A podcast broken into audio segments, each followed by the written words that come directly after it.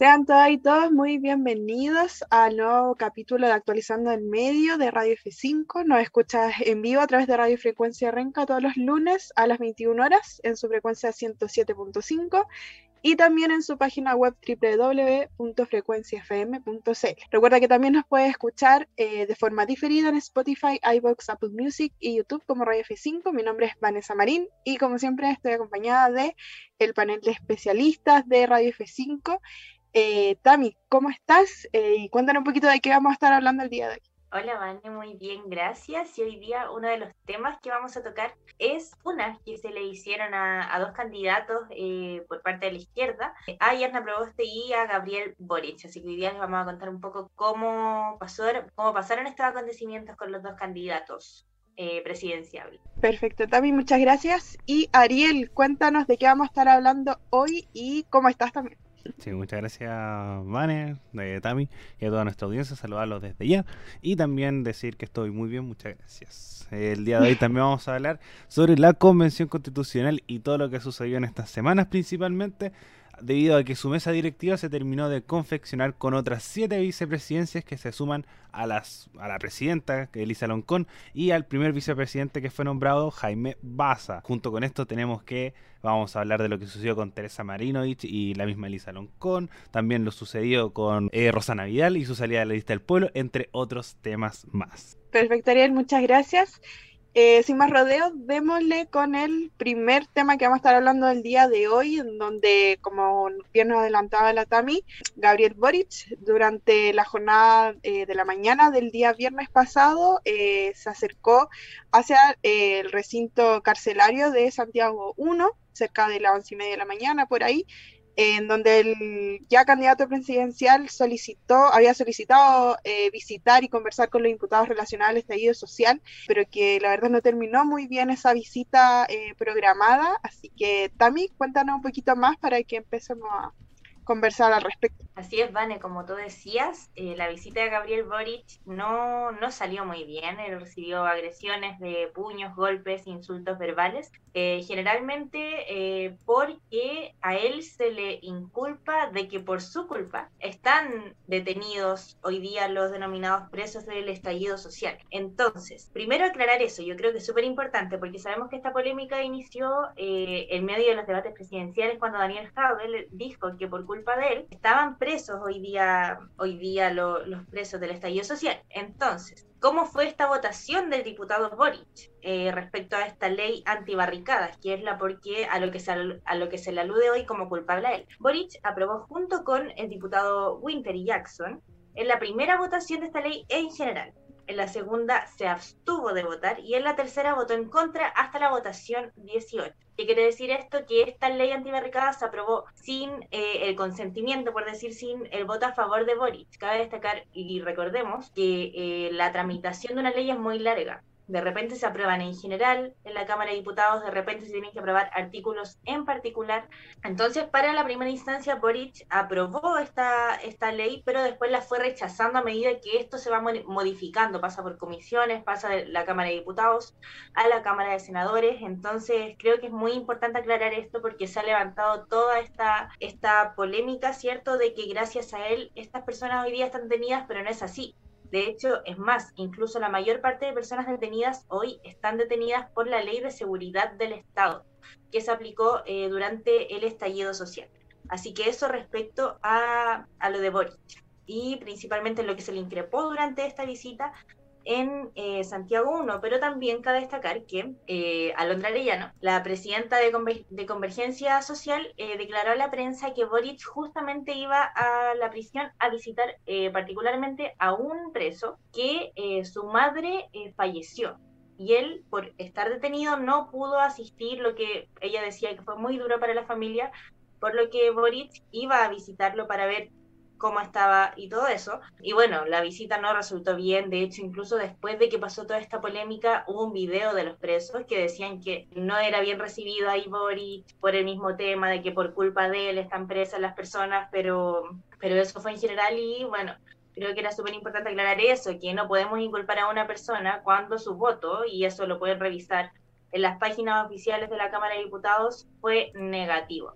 Así que eso respecto a la visita de Boric, eh, las agresiones finalmente fueron de carácter leve, no pasaron a mayores, pero eh, fue muy convulso, eh, recibió agresiones físicas y verbales y esa visita finalmente no resultó para nada bien. Y cabe destacar que también Gabriel Boric está a favor de, del proyecto de hoy, hoy día del indulto a los presos. Entonces acá se vuelve toda esta polémica y, y dicen que igual contradicción la gente que, que sigue diciendo que, que, él tiene la culpa de que estas personas estén detenidas, él se, se sigue manifestando a favor de este proyecto de ley de indulto que, que busca estudiar estos casos de personas que están detenidas sin eh, pruebas fehacientes, ¿cierto?, eh, de delitos cometidos durante el estallido social. Muchas gracias, Tami. Eh, sí, yo creo que parte de la conversación que tenemos en este momento y de la que hay que tener tiene que ver un poco con la, con la campaña de desinformación que hubo en cierto momento con lo sucedido eh, pudimos ver eh, que fue tema muy discutible para nosotros también como como programa tiempo eh, y bueno todo el revuelo que causó todo esto en su momento pero de a poco finalmente salió a la luz que esto fue una tergiversación un poco de la información averiguando bien de dónde cómo provenía esta fuente eh, parte con un Twitter de Pamela Giles, de hecho, cerca de, a ver, les digo, quiero la fecha, el 4 de diciembre de 2019, cuando recién estaba pasando todo esto del estallido social, Pamela Giles eh, tuitea eh, diciendo, hoy se aprobó la primera de una serie de leyes represivas del gobierno con 127 votos a favor. Fui uno de los siete votos en contra cuando los cuando los repriman, perdón, eh, les lancen balines, los golpeen o los apresen por tener una bufanda en la cara, acuérdense de estos 127 diputados que blindan a Piñera. Así fue como comenzó esta, digamos, esta cadena de desinformación respecto a las votaciones y todo, todo lo que trajo consigo hasta lo, lo, que podemos ver hoy en día con lo que sucedió con Gabriel en el recinto penitenciario. ¿Alguien tú que tienes que comentar al respecto, algún tipo de declaración, eh, tu opinión personal? Sí, junto con seguir esta, esta línea respecto a esta línea de desinformación que no ha desaparecido porque tenemos que tras esta situación, uno de los fundadores de la lista del pueblo, Rafael Montesinos, declaró, pensamos que lo que, eh, lo que le realizaron los presos políticos a él fue una reacción totalmente justa ante estos hechos de Gabriel Boric, que se alejó totalmente de las demandas sociales, apoyó la ley anti-saqueos y hoy se quiso prácticamente ir a reír de los presos políticos en Santiago 1 todo lo que le pasó es consecuencia totalmente de sus actos. Yo, por lo menos, eh, esto muy eh, eh, información personal, opinión muy, muy personal, es una situación sumamente irresponsable. Siento que está bien. Y bueno, después la lista del pueblo subió una historia de Instagram que después fue bajada que hacía un, un graffiti, que mostraba un graffiti que decía sangre por sangre Guatombori, que después fue bajado debido a las múltiples críticas que recibió eh, debido a esta historia, que después muchos muchos miembros de la lista del pueblo dijeron que había sido un hecho totalmente desafortunado y que no, no iba con los lineamientos de esta, de esta misma organización. Entonces tenemos que la lista del pueblo ha estado muy en contra de Orich, ya lo hemos visto la otra vez cuando eh, sucedió cuando tuvo su triunfo y que nadie estaba celebrando en, Plaza Dignidad y ahí se generó también un, encontrón.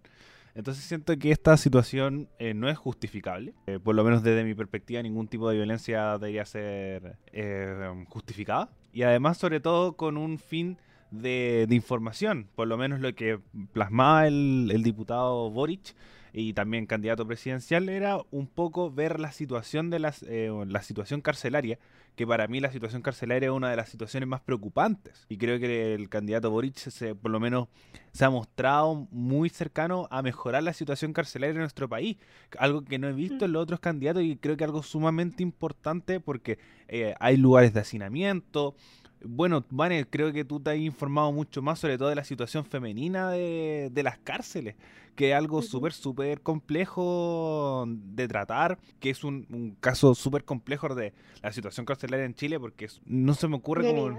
Denigrante, muchas gracias, que ser el término que estaba buscando, como que no, no está bien la condición. Entonces, si la, el político, la idea es que vaya a ver en terreno. Por lo menos lo que a mí me gusta del político es que vaya a ver en terreno y si tú le vas a decir, oye, ¿sabéis qué? Pasa esto, esto, esto, esto, esto y esto otro, después ahí tú lo vas a, que así funciona un poco la política, después tú lo vas a, recriminar cuando te dijo, y que pasa mucho en la alcaldía, que, que, se recriminan siempre con las organizaciones sociales, que vino el alcalde y nos dijo que quería hacer la junta de vecinos nueva, y nunca lo hizo. Entonces ese político es recriminado, no tiene el apoyo ciudadano, y después no puede hacer tranquilo su gestión. Aquí lo mismo. Si tú como diputado, si tú como candidato presidencial, en el caso de Boric, vas a la cárcel a ver la situación carcelaria y como el estado de los presos de la revuelta para ver esta ley de indulto y después presentar en el Congreso, oigan, ¿saben que los presos de la revuelta están en un estado denigrante?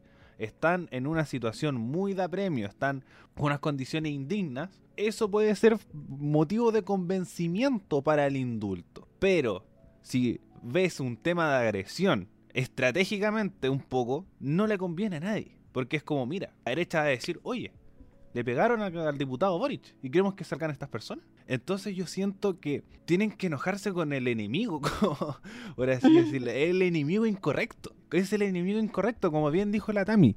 Y creo que es algo súper importante para comentar. Las personas que están detenidas son por la ley de seguridad del Estado. Y la ley de indulto habla de las personas que están detenidas por la ley de seguridad del Estado, que es algo que solamente puede colocar el eh, Poder Ejecutivo, que en este caso lo hizo el ministro Blumen, eh, a, cargo también de, la gestión de Sebastián Piñera. Entonces yo siento que igual estas declaraciones son sumamente desafortunadas, sobre todo de, de viniendo también de una fuerza política que se viene igual entrando con fuerza, que es la lista del pueblo que tiene una organización, que tiene un líder, tiene un fundador, tiene, tiene voces. Por ejemplo, está Alberto Herrera, que iba a postularse diputado, pero ya no bajo su candidatura. Quieren presentar una candidatura presidencial, que todavía no tenemos el nombre, pero está la está por lo menos la idea, la, la muestra.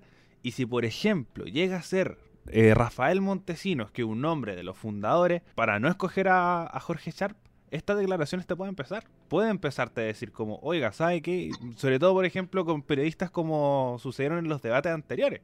Que era como, oiga, ¿sabe qué? El diputado Boric votó en contra de la ley anti-saqueo. ¿Qué opina respecto a esto? Y ahí se genera este punto. Entonces creo que en todo sentido está, está mal esto. Pero siento que ahí se tiene que ir viendo cuál es, con quién te tienes que enojar, cuál es el verdadero enemigo si uno quiere buscar un enemigo.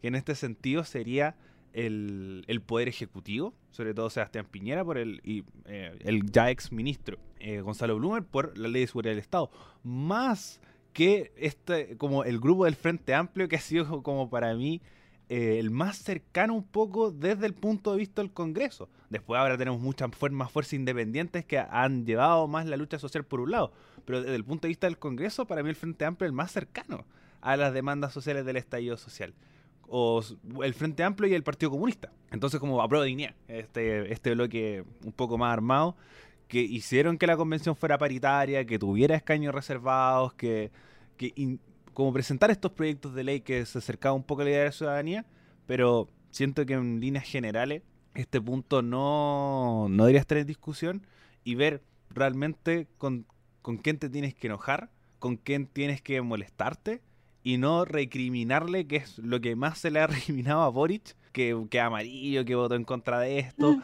Y además, siento que es un punto también importante que Boric se mostró como se ha caracterizado, no, no salió a enojarse, a decir como, no, ¿sabes qué? Me arrepiento de esto y que se hagan todos presos, no, igual dice como, esperamos que no se tomen como condenas respecto a esto, no se tomen como en consideración.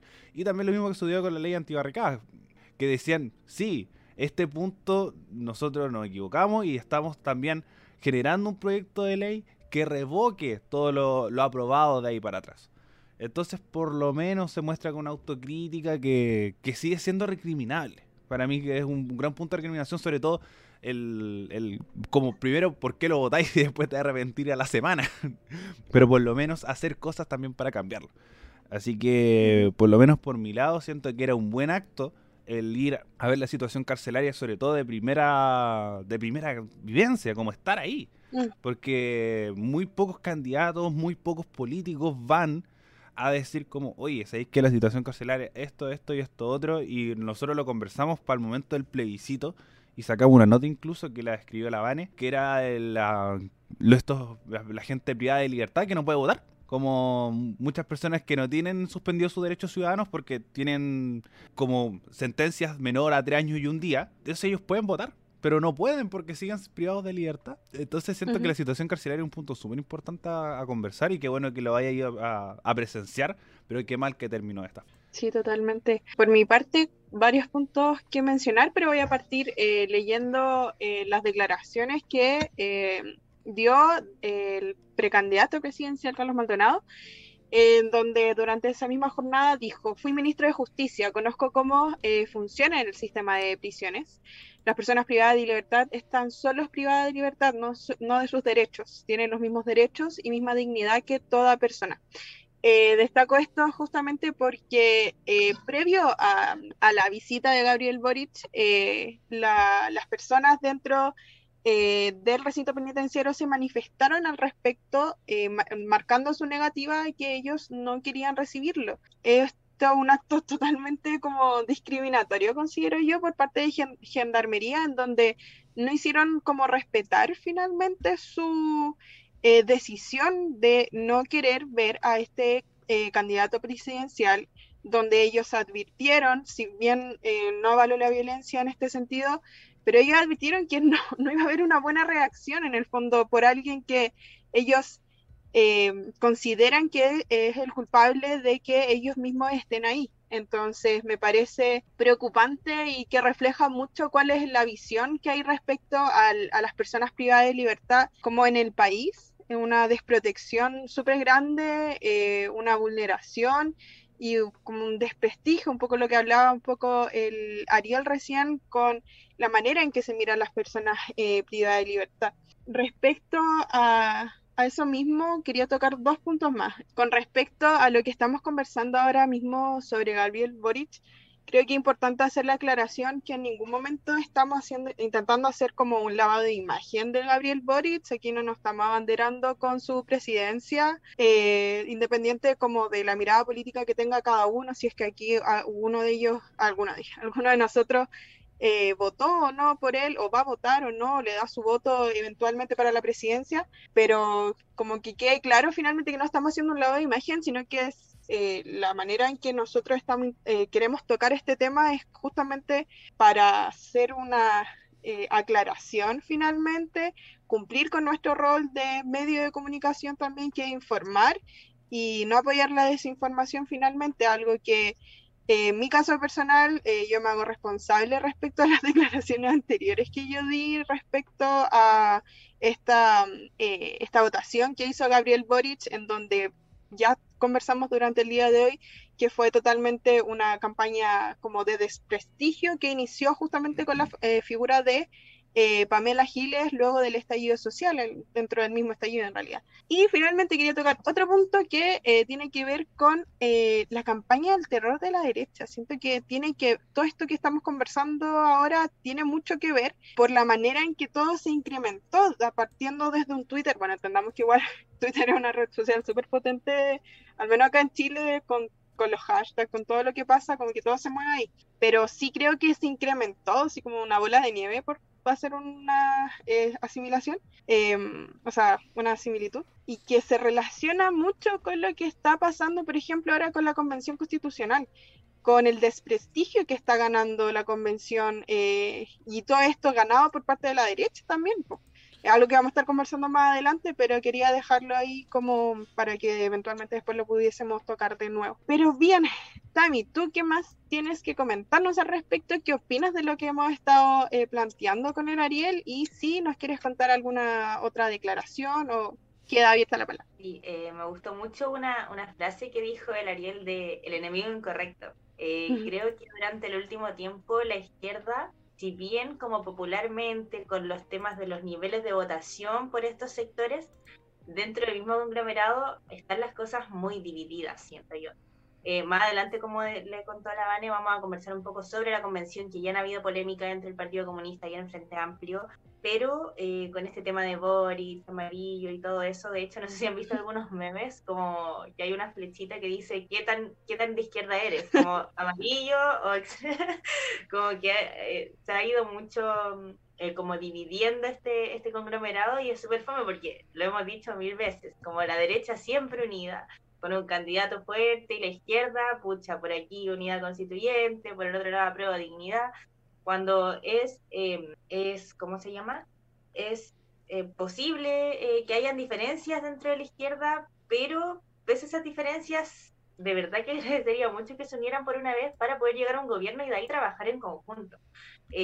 porque igual siento que los votos se van dividiendo, los votos se van dividiendo finalmente con más candidatos, entonces es difícil. Y respecto a lo, a lo de Boris, creo que estaba súper bueno el punto, Ana, de aclarar que nosotros eh, como periodistas tenemos que ver el tema de no avalar la desinformación que hoy día de verdad que siguen culpándolo, sigue siendo una realidad muy asumida de que así fue la votación, pero no, de hecho, eh, los artículos, el único que votó a favor Boris, dentro de todo este contexto de esta ley, fue a favor de penalizar ataques a bomberos y otros servicios de utilidad pública como SAMU, y ese penalizar a las personas que atacaran estos servicios, pero votó en contra de barricadas, lanzamiento de elementos contundentes, ocupación de un lugar privado como toma y también vota en contra del intento de prohibir o impedir la reunión eh, de manifestantes. Eso respecto a la ley, pero creo que ya abordamos igual harto respecto a todo el tema, eh, de forma analítica tanto como de información, así que para que pasemos al, siguiente tema de, la conversación de hoy. Excelente, también muchas gracias.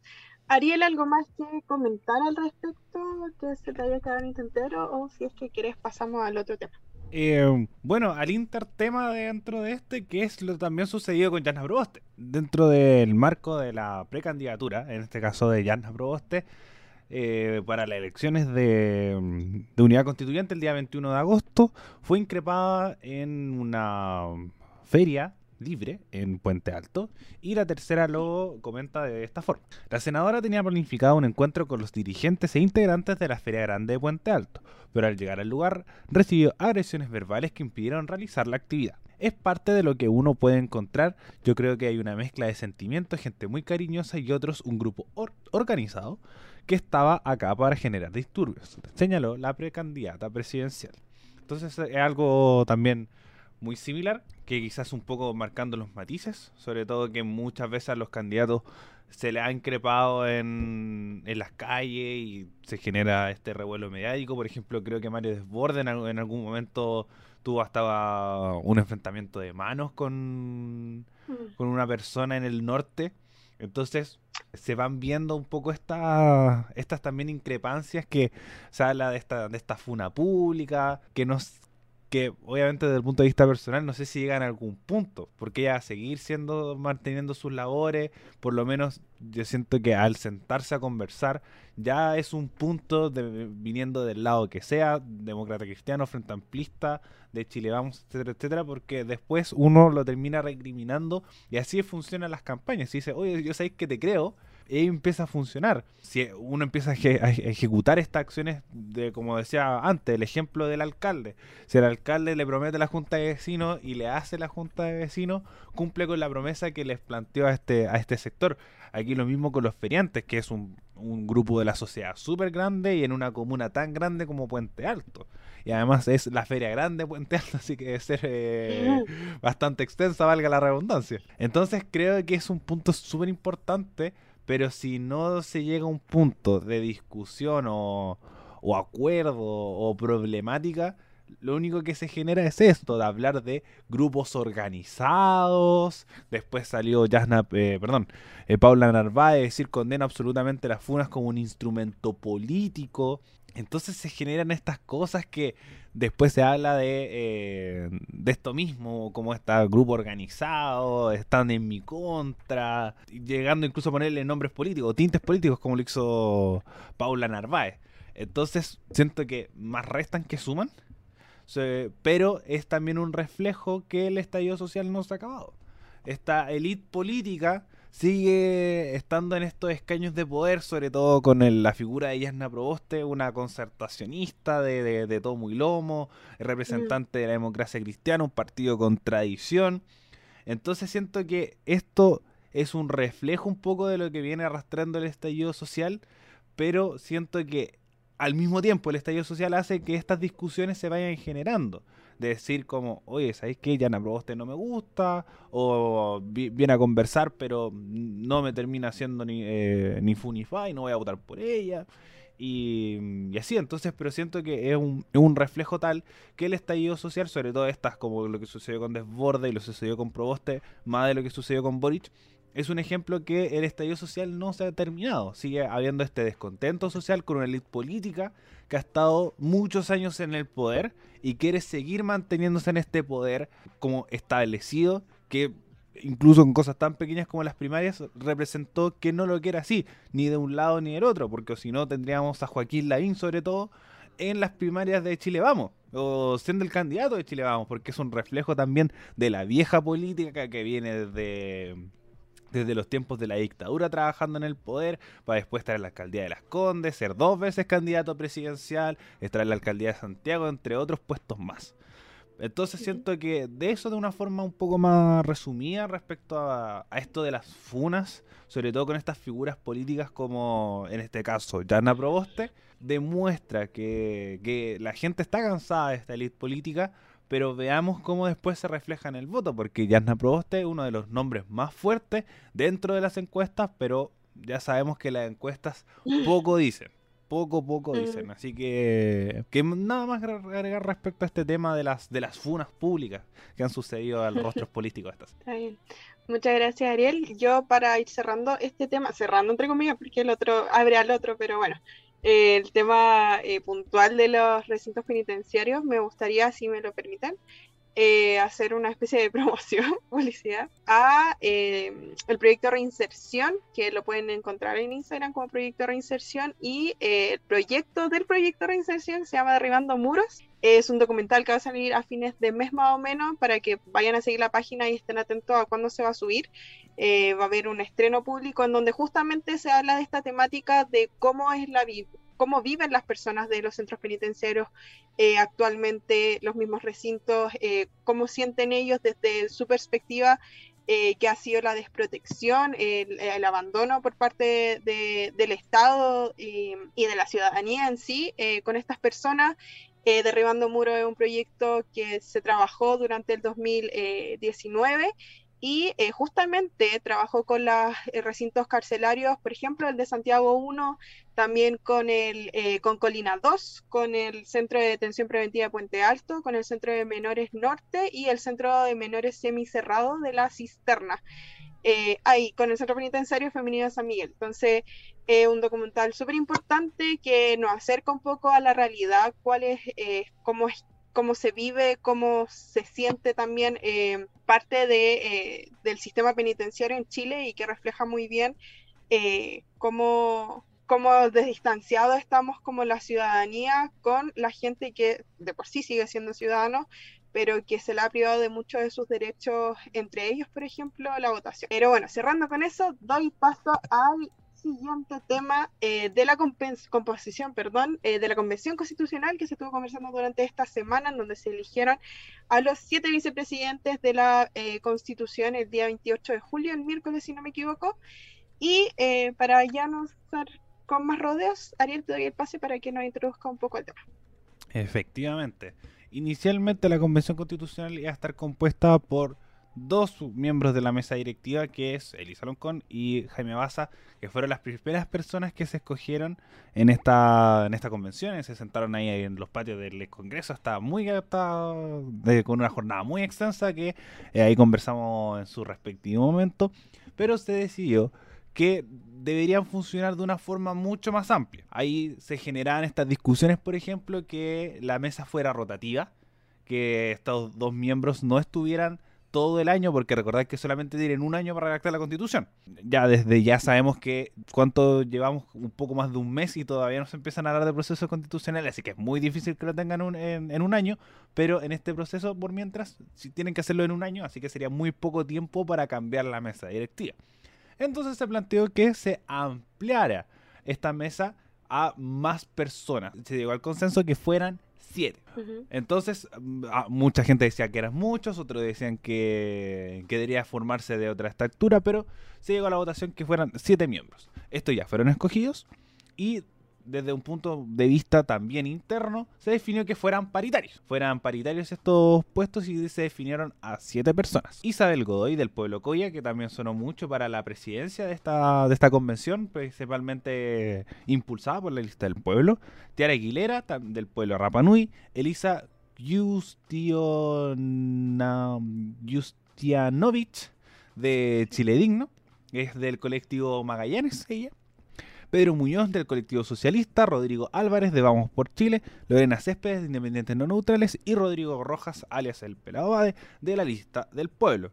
Tenemos que son nombres que ya un poco sonaron, sobre todo cuando se hicieron estas votaciones. Rodrigo Rojas estuvo muy cerca de ser vicepresidente, lo mismo Isabel Godoy, que estuvo muy cerca de ser presidenta. Elisa, no voy a pronunciar nuevamente su apellido para no equivocarme, pero ella también estuvo, tuvo sus votos y me sorprende que no haya estado Harry Jurgensen en la, dentro de los nombres de Chile Vamos y se decidió eh, centrarse por Rodrigo Álvarez, el representante de Chile Vamos. Un poco para ya dar mi opinión respecto a este tema, me encanta creo que la confección de este punto, porque es lo más amplio posible. Tenemos a mm. todos los aspectos, tenemos a todas las fuerzas, tenemos que, se habla mucho de, en el Frente Amplio no está, está porque ellos eh, lideraron a Elisa Loncón y a Jaime Baza. Entonces son los principales eh, como miembros que tienen, o por lo menos a Pro Dignidad, son los que tienen estos dos nombres más fuertes y después estas fuerzas que también están presentes y se van mostrando de cierta forma, sobre todo los grupos más fuertes, porque por ejemplo no está el demócrata cristiano, no están los PPD, pero están un poco reflejados en Pedro Muñoz del colectivo socialista, que ahí un poco se van mostrando o se van uniendo a otras fuerzas como eh, los pueblos indígenas con, con Aguilera, o eh, se van uniendo a otras fuerzas como los independientes no neutrales. Entonces creo que esta confección está súper buena, pero ahora ver cómo funcionan esta mesa directiva con nueve miembros porque son siete vicepresidentes más estos, eh, bueno, serían ocho vicepresidentes contando a Jaime Baza y a Elisa Loncón, la presidenta de la, de la convención. Y además esta semana también empezaron a funcionar el tema de las comisiones. La comisión de reglamento, la comisión de derechos humanos, la, la comisión económica, para poder organizar un poco cómo va a funcionar la, la convención principalmente la comisión de reglamento, de la comisión de ética también está entre medio, para ver cómo funciona esta convención, qué días van a sesionar, cómo van a ser el tema de las votaciones, cómo van a ser los temas que se van a poner en pauta, van a funcionar todas las personas en la convención, los 155 van a definir, o van a funcionar algo parecido como el Senado o, la, o, el Parlamento, que es comisión, eh, votación general, votación particular, y funcionar de esa forma, como de la Comisión de Haciendas sobre temas económicos, y ahí se va trasladando el, el movimiento. Pero esta es la organización inicial, ya tenemos que la convención ya se va armando, ya se va estructurando y de a poco nos vamos acercando a la conversación constitucional como tal que va a ser dentro de las próximas semanas, el próximo mes, debido a que se tienen que definir todavía el reglamento y otras cosas más que están entre medio, sobre todo el tema de, los presupuestos, el tema de, de los sueldos que también tienen que conversar, que va a estar a cargo de estas comisiones que ya fueron organizadas y además después del, también del papelón de no poder organizarse el primer día, es entendible un poco que este proceso se demore. Las, las constituciones, no, pues, no sé por qué le dieron un plazo de un año, si son procesos larguísimos, larguísimos, larguísimos, larguísimos, y sobre todo que tienen que organizarse ellos mismos. Porque nadie les dijo, oigan, tienen que hacer esto, esto, esto y esto otro. No, se tienen que sentar los 155 y decir, ya, ¿cómo vamos a funcionar? Y eso ya, si ustedes en su grupo de amigos les cuesta organizarse en un paseo eh, normal y corriente, imagínense 155 personas para escribir la constitución. Así que eh, no salgan tampoco las críticas, hoy que se están demorando, que no están haciendo nada. No, ellos están trabajando arduamente, pero cuesta ponerse de acuerdo. Si no es no es fácil, sobre todo, escribir un reglamento, escribir una organización. Así que creo que, por lo menos por mi lado, de introducir este tema, es esto que ya las eh, siete, siete, vicepresidencias están armadas, ya estamos en proceso de organizarnos para empezar esta discusión constitucional que también va a ser muy larga. Así que gente, cada vez que vean esto, tengan paciencia porque ese es un proceso mm. sumamente largo y no tampoco los critiquen decir, oye, no están haciendo nada, eh, están igual que los del Congreso que están sentados, eh, estos políticos que no hacen nada. No, es un proceso largo. Muchas gracias, Ariel. Sí, al respecto, se ve dura la tarea que viene por delante, eh, ardua y, igual, no sé, harta pega, pero con respecto a lo que mencionabas de, que hay una especie de sensación de que los, eh, los convencionales no están haciendo su pega o que esto se está demorando mucho. Igual tiene un poco que ver con lo que hablábamos antes de como esta campaña de desprestigio por parte de Chile Vamos y con sus como ya esto es totalmente de opinión personal y política, pero con las discusiones absurdas que han trabado la conversación dentro de la constitución, eh, dentro de la convención, perdón, eh, para redactar la constitución eh, con temas súper no sé, bueno, vamos a seguir hablando de esto, pero quiero darle la palabra a la Tami si es que quiere mencionar algo al respecto, su opinión. Sí, justamente con lo que decías, Vane, respecto a esta sensación, creo que ha sido una sensación muy generalizada durante el último tiempo. Algunas de las polémicas que pasaron, por ejemplo, recuerdo con Tere Marinovich y Elisa Loncón, respecto a que estaba haciendo show por hablar Mapudungun, Marcela Cubillos acusando censura por parte de la mesa, que el conglomerado de Chile puso banderas chilenas. Entonces siento que son una minoría, si bien son una minoría en, la convención que ni siquiera alcanza el tercio, con las declaraciones que dan, eh, creo que una estrategia ha sido poner a las figuras más fuertes. Marcela Cubillo es una figura muy fuerte dentro de la derecha.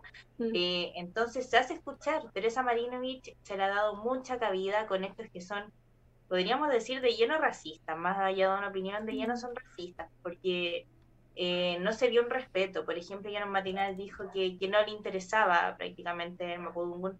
Entonces, claro, tú como persona te puede interesar o no te puede interesar, pero en este momento si tú estás cumpliendo un cargo público, porque es un cargo público, con un proceso de escaños reservados que fue eh, democráticamente este proceso de escaños reservados aceptado por el Congreso para que participaran en la convención, creo que con todo el conflicto, por ejemplo, que está pasando principalmente en la Araucanía, por ejemplo, hoy día, eh, es como echarle más leña al fuego. Entonces creo que todo esto hecho hacen que esta mirada de la convención eh, sea tan lejana a la gente y digan, pucha, como que se está volviendo un chiste, como que no hacen nada pero en realidad eh, yo creo que el llamado aquí que tenemos que hacer es como informarse. Sí, igual es bien difícil como, como estar al tanto de temas políticos. De hecho, nosotros que estudiamos periodismo y que tenemos que estar muy atentos a todo, eh, incluso a veces se nos va, se nos va la ola, porque de repente hay mucha información eh, que es muy densa y cuesta. pero creo que es muy importante hacer ese, ese llamado de la calma, de, de que prontamente quizás el próximo mes se va a poder ya eh, comenzar a sesionar eh, con temas que venían discutiéndose de, antes y en el contenido de la, de la futura constitución como tal, ya que hoy tiene que establecerse el reglamento, que en otros países el reglamento se ha demorado mucho. Hoy los constituyentes se pusieron el plazo de un mes para redactarlo, esperamos que se logre, pero como decían, es muy, muy difícil organizarse.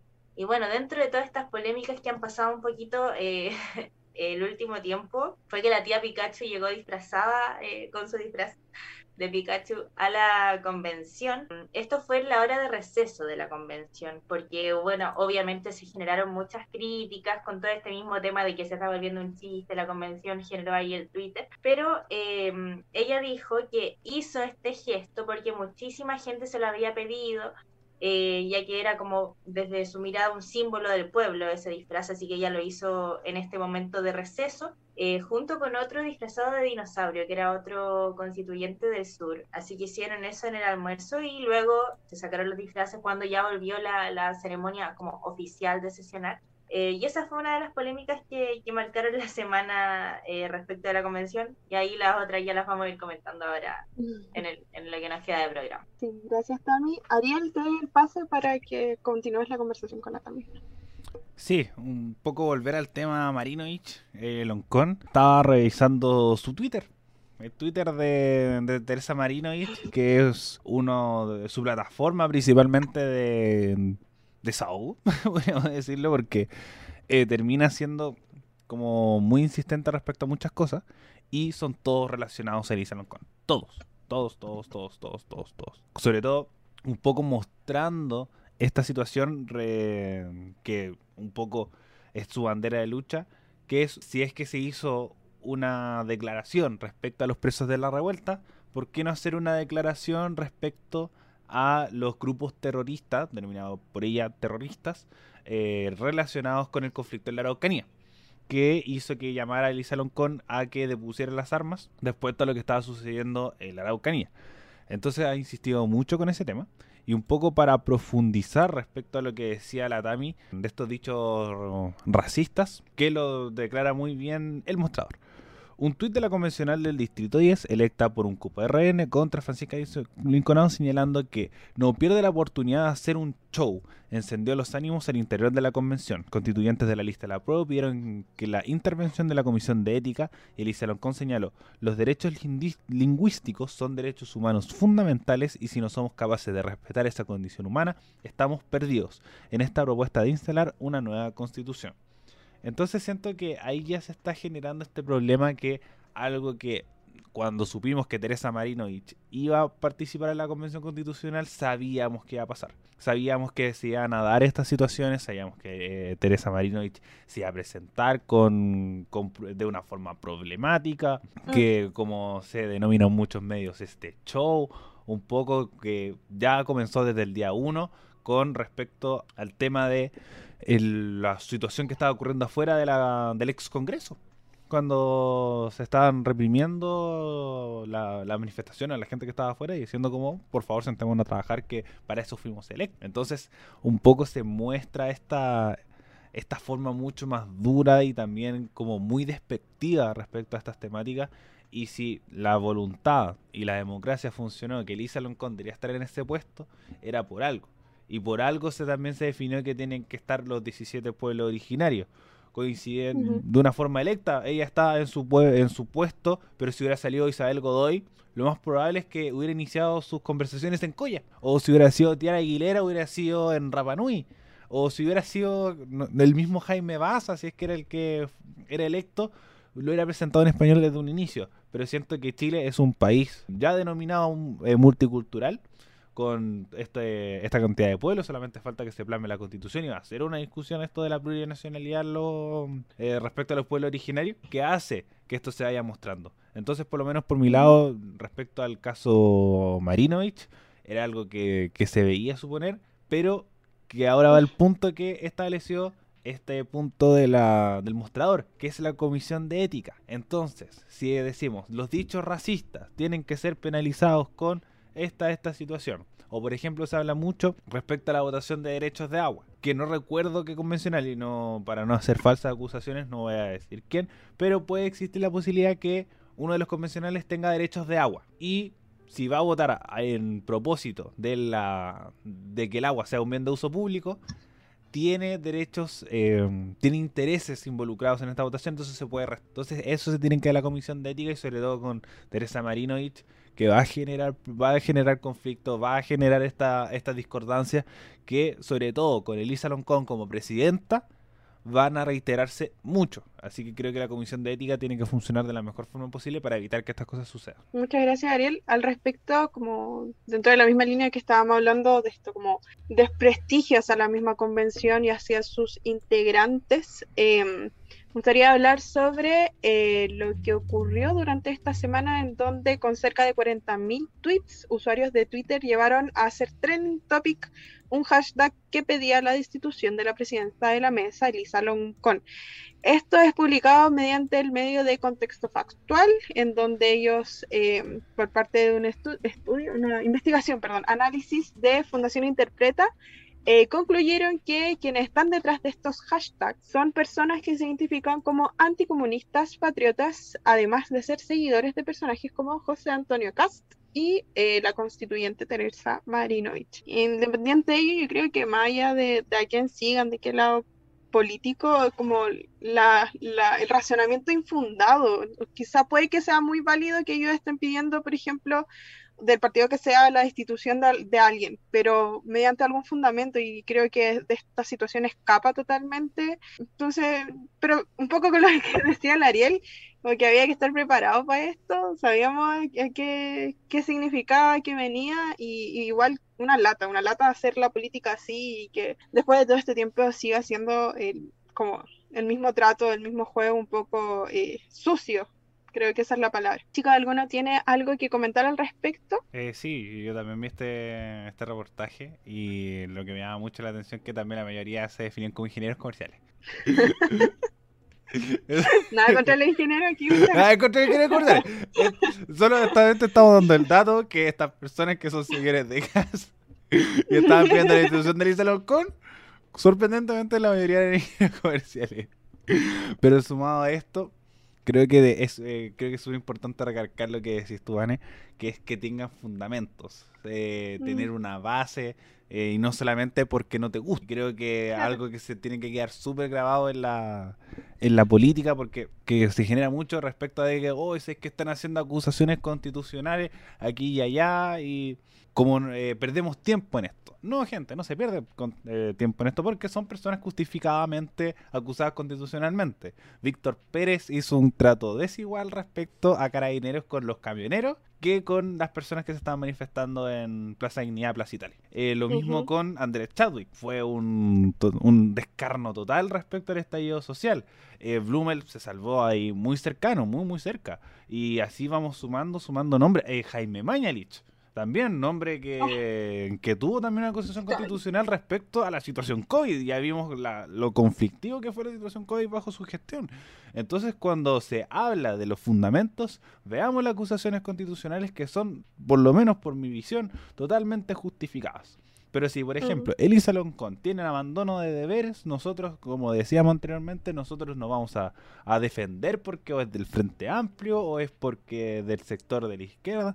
No, si está haciendo mal el trabajo se tiene que destituir y se tiene que salir. Pero si no hay ninguna justificación, porque para mí Elisa Loncón está haciendo un trabajo excelente. Creo que hay que destacarlo, está haciendo un muy buen trabajo, hasta ha, sido una persona muy cercana con los medios de comunicación, ha salido a declarar respecto a todas las situaciones, dio... Eh, como mucho la cara después de todo el desastre que fue el inicio de la convención.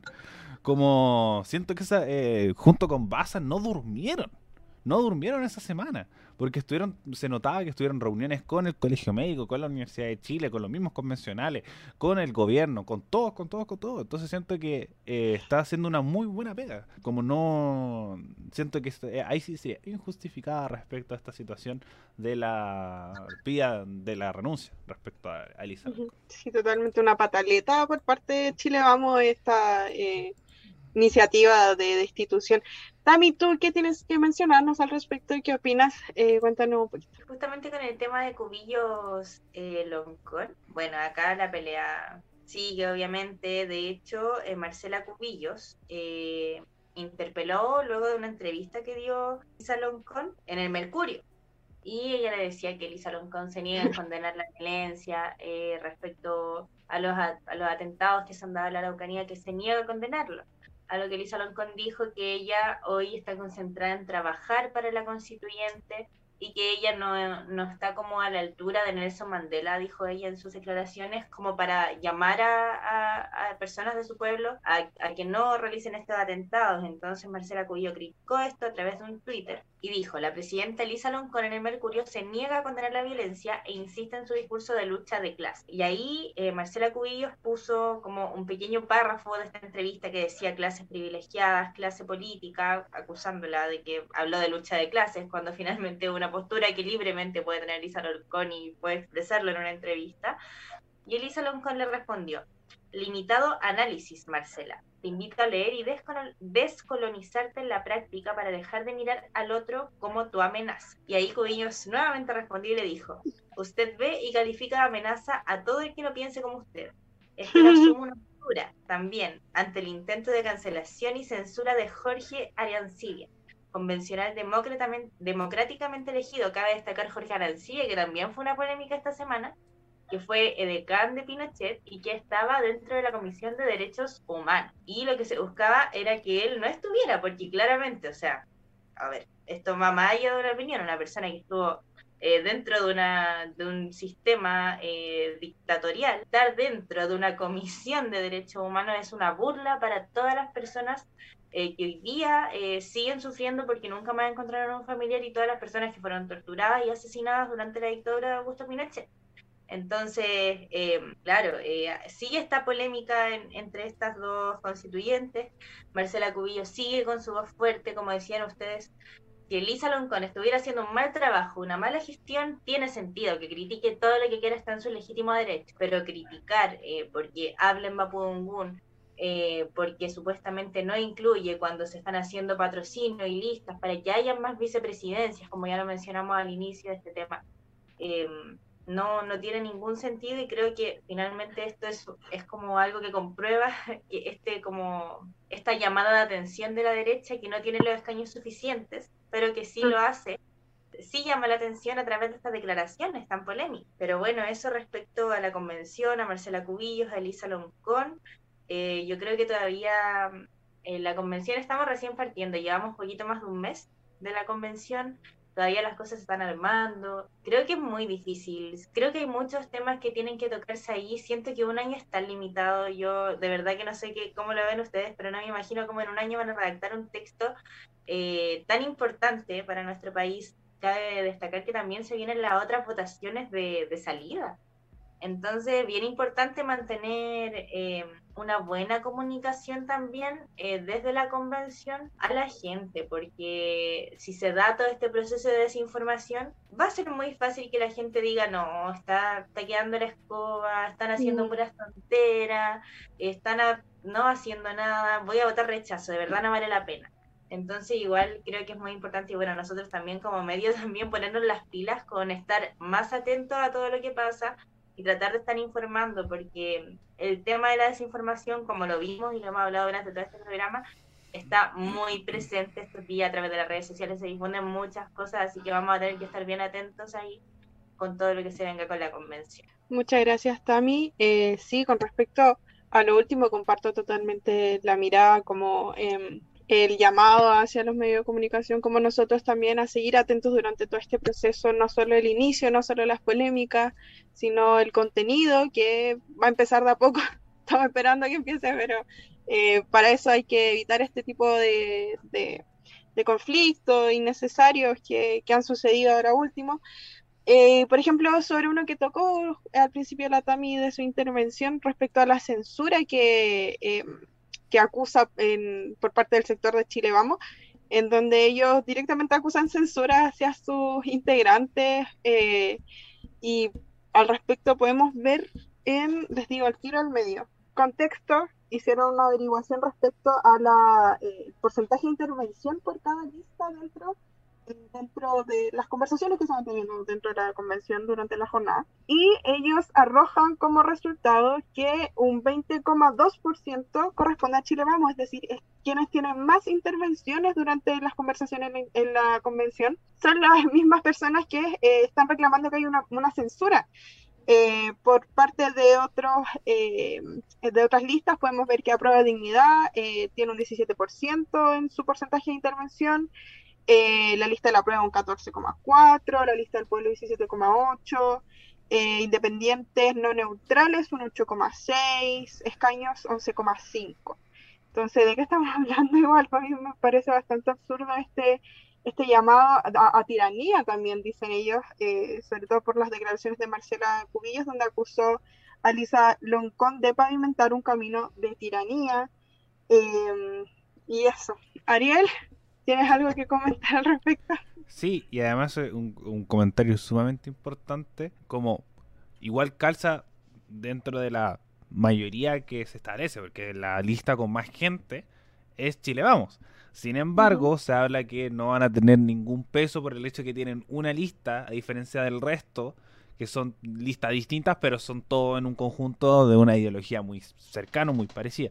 Entonces, siento que es sumamente responsable, no establece ni muestra nada y creo que solamente aportilla más que aporta. Eh, entonces, como, por lo menos por mi lado, yo decía, como si la gente decide que ellos estén ahí, que Marcela Cubillo está ahí sentada, que Teresa Maravinich esté ahí sentada. Está bien, como mm, representa un porcentaje de la población que tiene que estar en la, en la, constitución, porque la constitución es para todos los chilenos y chilenas de este país. Pero al mismo tiempo, tenéis que ponerte en la parada de aportar no seguir de, yendo por el lado del rechazo, de mantener la constitución de 1980, porque ya se habló que eso se tiene que cambiar. ¿Puedes mantener las cosas? Sí. Puedes decir, por ejemplo, que el, núcleo central es la familia. El núcleo central de la sociedad es la familia. Eh, puedes apelar e insistir por eso. Pero esto de aportillar, de, de hablar de tiranía, de censura, siento que no, no va por ese lado ir, sobre todo la derecha, que un poco organizarse y sentir que esto lo está perjudicando. Realmente está perjudicando a la derecha porque después se muestra de decir, oye, ¿sabéis que están aportillando la cuestión? No están aportando, no están llegando a ningún lado y la derecha no está para rodearse votos. Entonces, desde un punto de vista súper estratégico, es decir, no está para decir como no, ¿sabéis que sigamos eh, viéndonos por los lados distintos?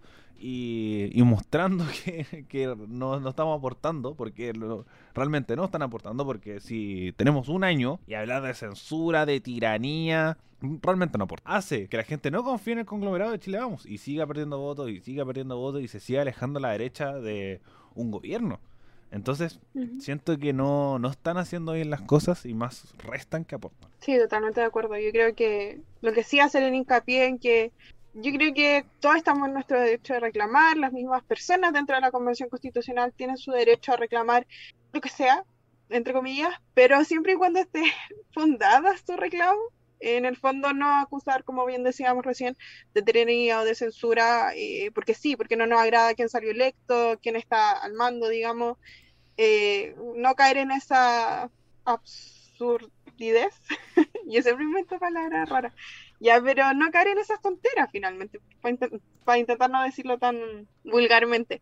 Pero, pero sí, yo creo que todos tenemos derecho a reclamar eh, lo que creamos en verdad, defender nuestros ideales. Sin embargo, tenemos que tener un fundamento de por medio para poder llegar y venir a parar una la conversación dentro de la convención y atrasar finalmente todo este, todo este proceso que va a ser algo beneficioso independiente para el sector que, que involucre porque es un, un, proyecto finalmente, digamos, representativo, entre comillas, dentro de lo que uno pudiese decir que significa que es representativo en los partidos políticos hoy en día en Chile, pero, y, la, bueno, y también hay integrantes independientes, perdón. Pero bueno, en el fondo, ya hubieran las elecciones, están la mayoría, casi todos los sectores políticos eh, integrado dentro de lo que va a ser esta redacción y, bueno, volver a lo mismo, la responsabilidad también de los medios de comunicación de llevar esto más, más, más a cabo, y que las mismas personas eh, se, se, involucren, más allá de solo informar, a orientar a, que las personas eh, nos involucremos todas y todos eh, dentro de este proceso y dentro de lo que ocurre y va a ocurrir de aquí en adelante en nuestro país. Pero eso por mi parte, Tami, ¿tienes alguna palabra con la que cerrar o eh, cerramos directamente esta edición de, programa el día de hoy? Antes de cerrarla, quería mencionar la última polémica que pasó eh, la semana para ahí completarla antes de que nos vamos y es la renuncia a la lista del pueblo de la constituyente Rosana Vidal, eh, que renunció por diferencias de opinión con la lista, eh, diciendo que ella eh, no se sentía muy identificada y que ella había estado más abierta al diálogo y veía que la lista del pueblo no se estaba mucho generando eso. ya vimos igual las últimas polémicas que se dieron con la lista del pueblo, con, por ejemplo, la, la fotografía que subieron de Gabriel Bori. Mm. Hemos visto que igual se trata de desprender de todos estos movimientos políticos y Rosana del Distrito 20 no se sentía muy identificada y dijo, tenemos que dejar de pelear y avanzar en lo que fuimos mandatados. La dignidad humana se respeta independientemente de que puedas pensar muy distinto a uno.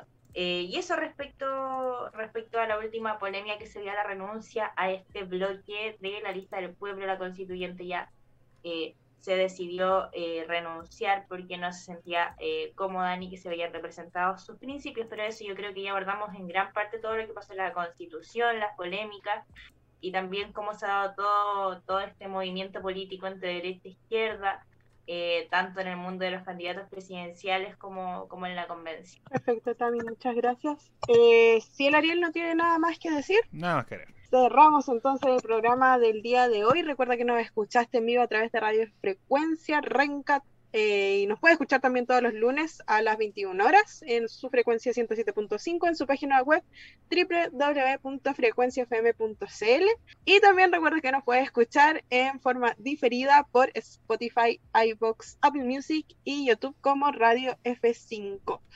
Mi nombre es Vanessa Marín y hoy día estoy acompañada de Ariel Flores y Tamara Molina en esta edición del programa actualizando el medio de Radio F5. Que estén muy bien todos, hasta luego.